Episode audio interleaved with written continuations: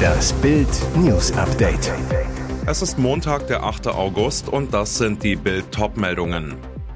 Freizeitpark Horror in Rheinland-Pfalz. Retter mussten Achterbahnopfer erst suchen. Dreistes Abschiedsschreiben von ABB-Chefin Schlesinger. Rücktritt, aber sie will Geld.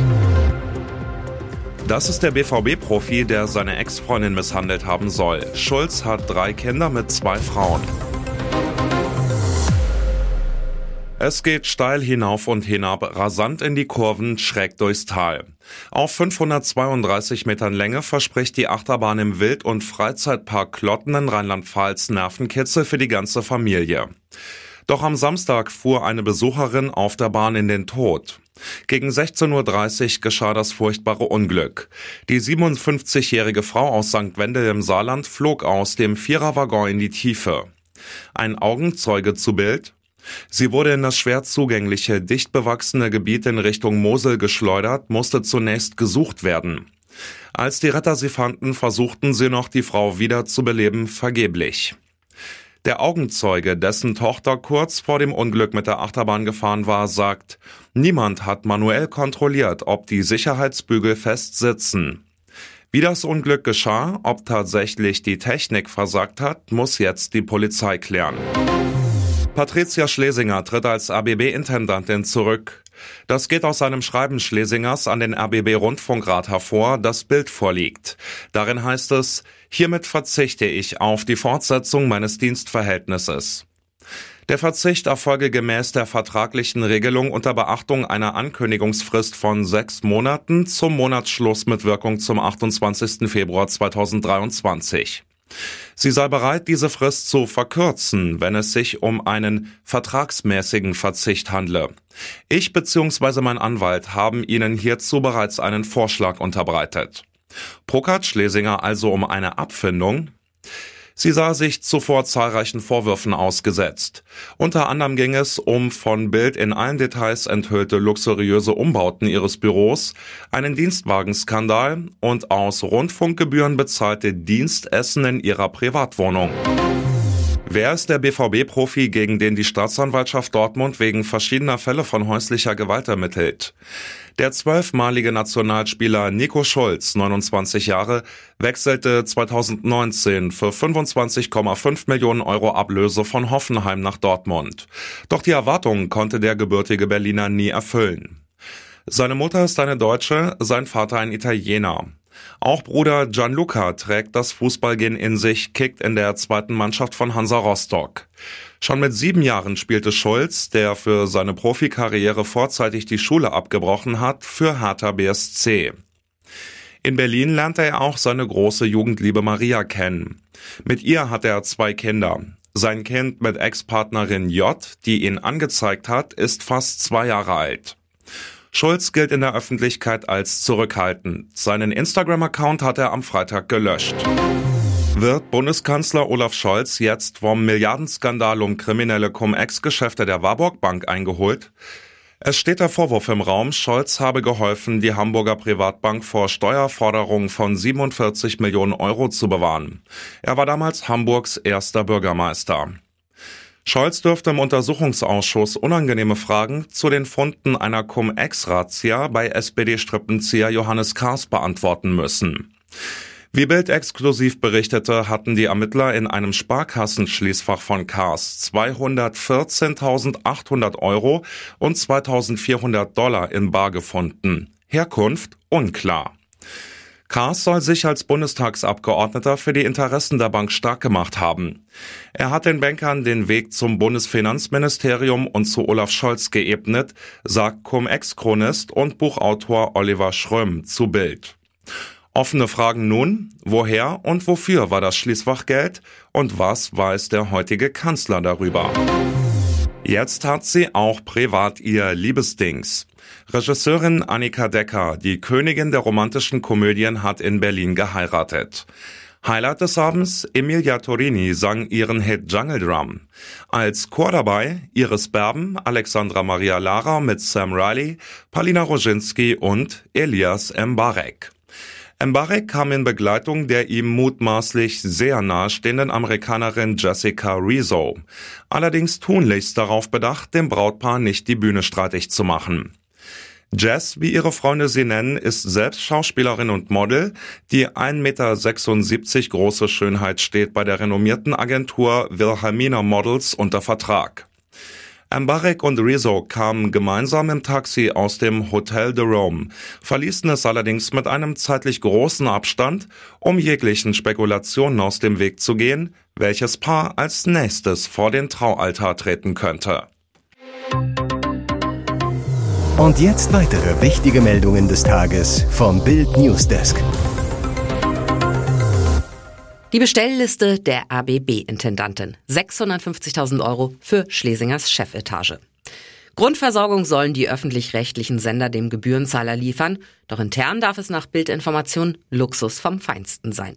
Mehr als 650.000 Euro für den ARD-Vorsitz, das ist die opulente Bestellliste von RBB-Intendantin Patricia Schlesinger.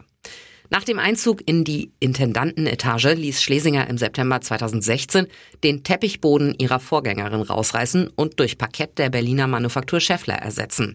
Kosten knapp 17.000 Euro. Pikant, weil der Fußboden während Schlesingers bevorstehenden Urlaubs verlegt werden sollte, wurden entgegen den Vorschriften keine weiteren Angebote eingeholt. Im August 2021 bestellte Schlesinger für ihr Büro einen Massagesessel für rund 1300 Euro. Für mehr als 7.500 Euro ließ sich Schlesinger im August 2019 eine mit Pflanzen begrünte Wand mit automatischer Bewässerung in ihrem Leitungsbereich einbauen.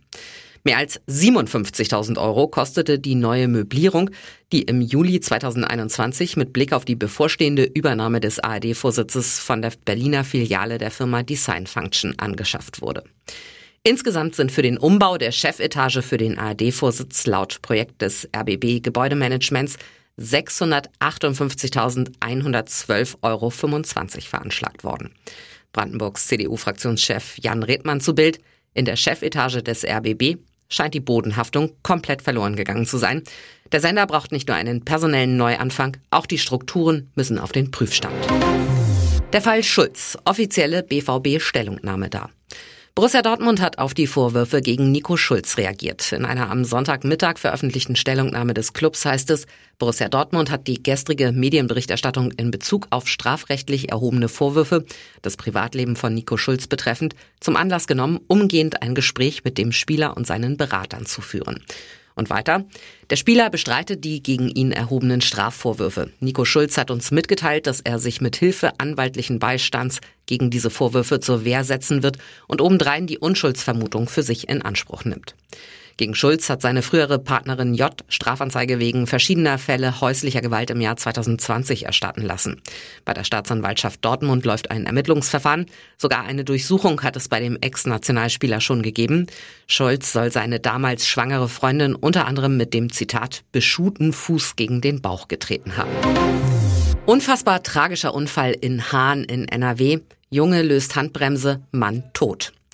Am Samstagabend gegen 18.50 Uhr wollte ein Mann aus Hahn mit seinen beiden Söhnen, sechs und drei, wegfahren.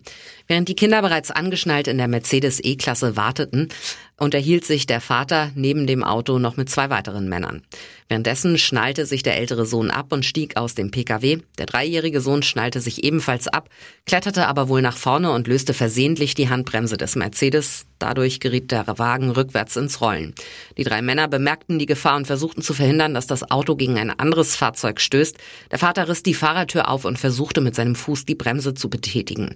Die beiden anderen kamen ihm zu Hilfe und versuchten das Auto am Heck zu stoppen. Dabei geriet ein Mann aus ungeklärter Ursache unter das Fahrzeug und wurde überrollt. Die Feuerwehr musste den Wagen mit einem speziellen Luftkissen anheben, um das Opfer zu bergen. Doch der Mann war so schwer verletzt, dass er noch vor Ort im Rettungswagen starb. Fleischaussage macht sie fassungslos, unverschämt. Lückencamper geht auf Kritiker los.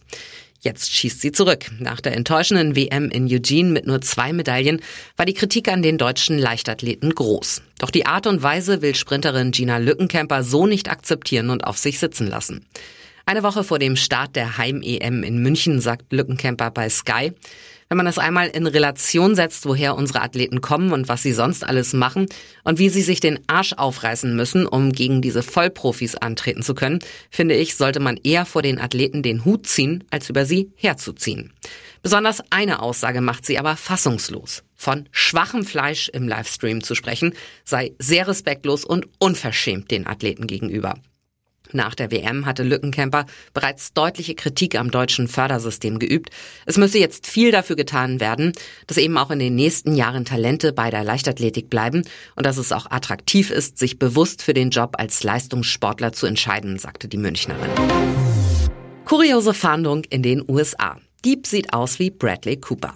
Das ist doch, nein, er ist es nicht. Die Polizei im US-Bundesstaat Georgia sucht einen Ladendieb und viele Menschen machen sich darüber lustig. Der Grund, der Mann sieht aus wie eine dickere, ungepflegtere Version von Hollywood-Star Bradley Cooper. Der Kerl, der zumindest auf den Fotos locker als Double des Schauspielers und Regisseurs durchgehen würde, hat am 23. Juli in einem Baumarkt einen Rotationslaser im Wert von rund 600 US-Dollar geklaut. Dabei wurde er von einer Überwachungskamera gefilmt. Die Aufnahmen nutzte die Polizei für einen Fahndungsaufruf bei Facebook. Die User sprangen direkt auf den Cooper-Doppelgänger an. Naja, das ist leicht Bradley Cooper, bitteschön, meinte eine Frau.